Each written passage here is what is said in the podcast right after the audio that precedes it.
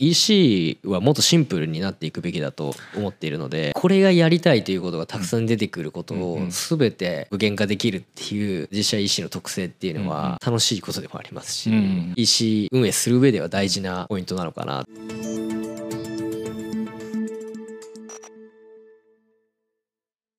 皆さんこんにちは。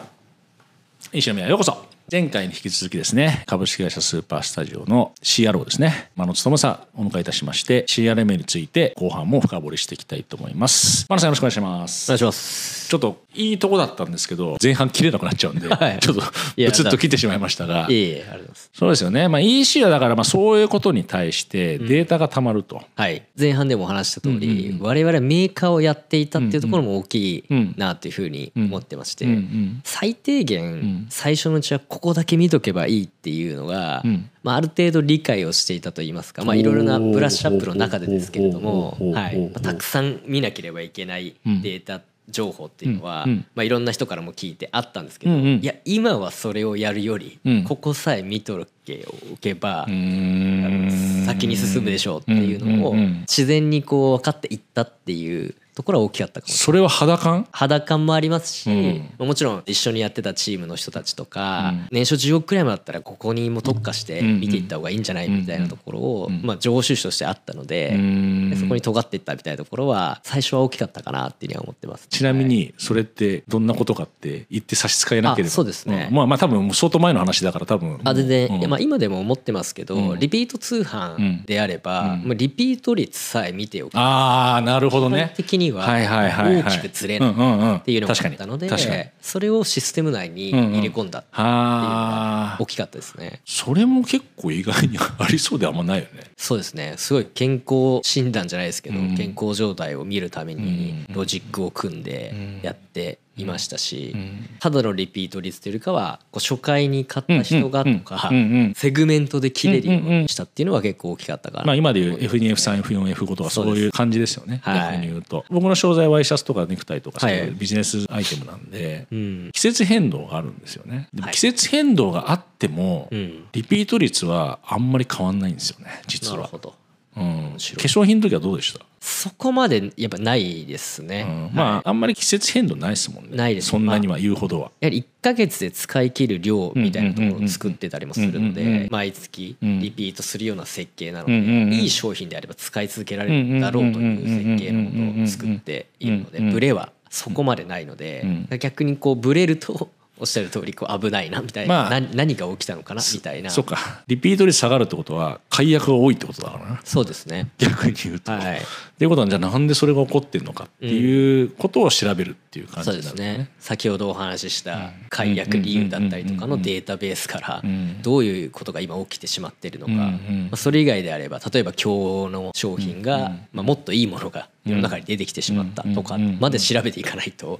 そこが見えなかったりとかするので、はい、それを持っているデータってすごい大事だなっていうふうに思ってます、はい、一歩遅れると厳しい状態に陥ってしまうものでもあるじゃないですか。お客様との接点持つのにやっぱどういうものが結構大切なのかなっていうのをお伺いしたいんですけど、そうですね。分析と一緒なんですけど、ステップメールさえ最初やっておけばおあさっきのリピート率の次はステップメールやっておけばっていう、それをツール内に入れ込んだっていうところは結構大きくてそれも結構なセグメントできるようにしていたんですデータ持ってるので何回購入した人にこのメールマガジンを送るって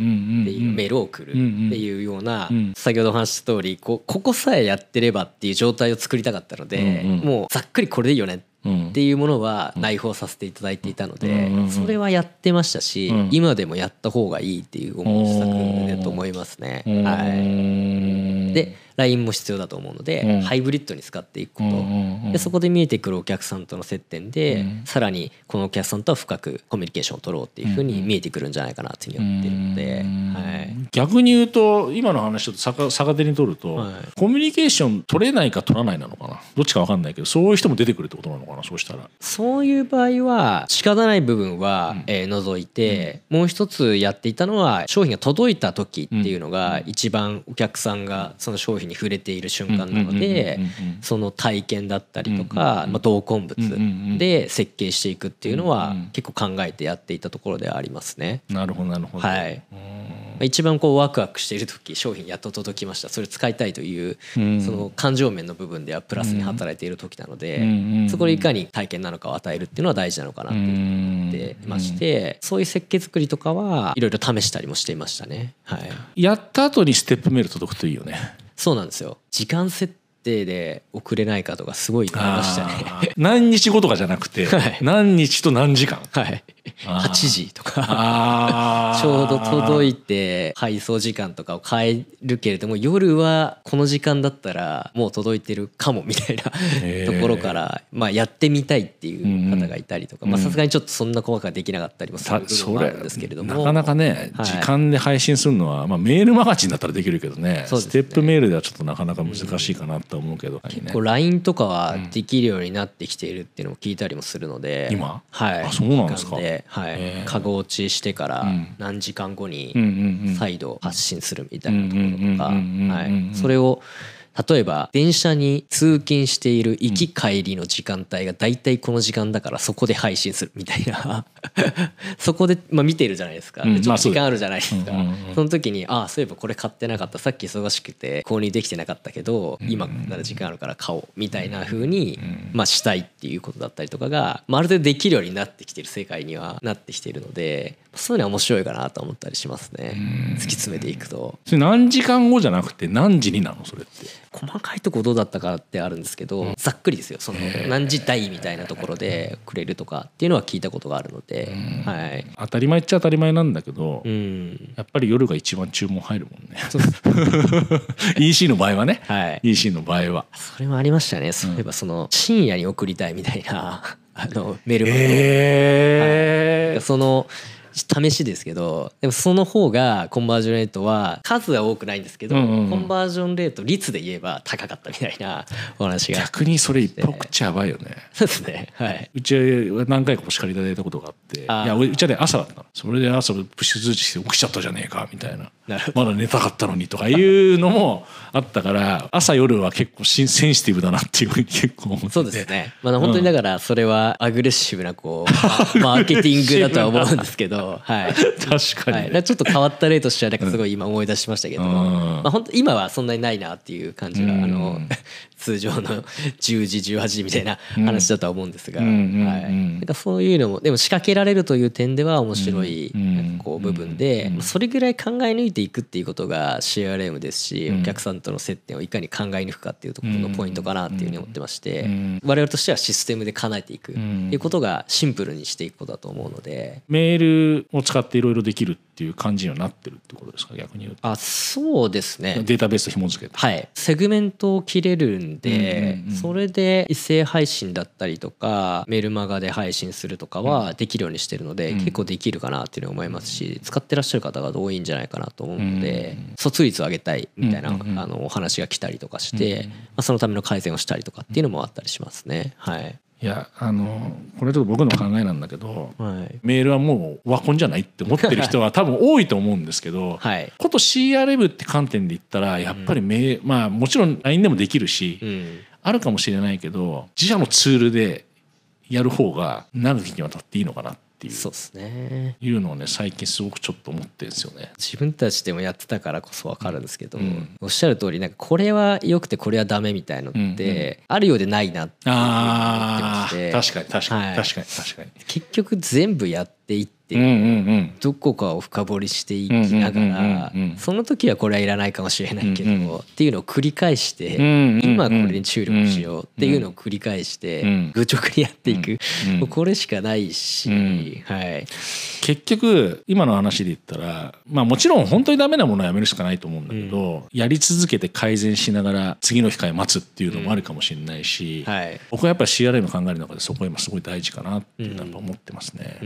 これがやりたいということがたくさん出てくることを全て範囲内にはなりますけれども具現化できるっていう実写 EC の特性っていうのは楽しいことでもありますし EC 運営する上では大事なポイントなのかなっていうふうに。まあ EC ホースさんだと全部内製化されてるってことなんですよね逆に言うと。でもそうですね。なんか今なんか意外にありそうでなかったですよねけど本当によく考えたら。そうなんですよね。結構それは、まあ自分たちが欲しいものとして作った時には気づいてなかったですけれども、あのかなり多くの方から言っていただいて。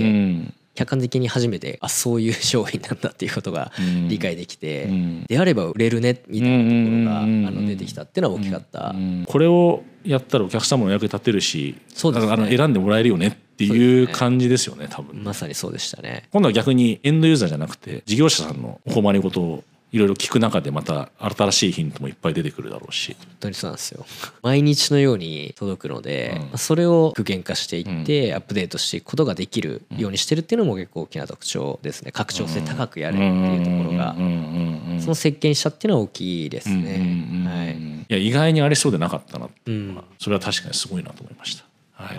はいまあ、偶然に生まれたっていうところもある自社で使ってるからですよね。だからそれがあるから逆に余計自信持ってお勧めできるっていうね。ね、はい、自社で使えないものを他です 進められる方はなかなかね進めづらい部分もあると思うんで、はい、はい、まあ、あのご興味あればね、まあ、下のあの投稿欄の方とかに、まあ、多分リンク先貼ってあると思うのでそちらご覧いただければと思うんですけど、まあ、最後に今後考えていく中で、まあ、どういう方向性にしていきたいなとかっていうのを最後ちょっともしあればお伺いしたいなと思うんですけど、ありがとうございます。我々結構ミッションとしてはもう EC はもっとシンプルになっていくべきだと思っているので。いやそれはね本当いい言葉だと思うんですよいや、はい、最近難しいんだよね。そうですね。はい。EC で買うのが大変になっちゃってるよね結構、ね、もっと買い物はシンプルでいいと思ってね俺も。俺も本当それは思う。確かに。それをまあベンダーシステムサイドからまあ実現していくっていうことをもうとにかく突き詰めてやっていきたいなっていうふうに思っているので EC だけれどもリアルで買うものも結局 EC で買うっていう時代も来ると思います連携っていうところ連動であったりとか含めて商品を買うという行為行動そのものをシンプルにしていくことを EC を通してやっていきたいなっていうふうに考えているので、それ実現したいなというふうには思ってますね。まあ、今日はねちょっと時間なかったら話できなかったですけど、まあ講義で見たら、まあ、オムニチャンネルも CRM の一個ですもんね。そうです、ね、逆に言えば、はい、どこでも買えるっていうようにしてお客様のニーズに応えるっていう一つ CRM かなと、まあ、それできればできるほど多分リピート率伸びるっていう話もあるんで、はい、皆様のお役に立てるように今後とも頑張っていただければと。ありがとうございます、い。うふうに思います。頑張ります、はい、ということで2回にわたっていろいろとお話し聞かせてありがとうございました。ありがとうございました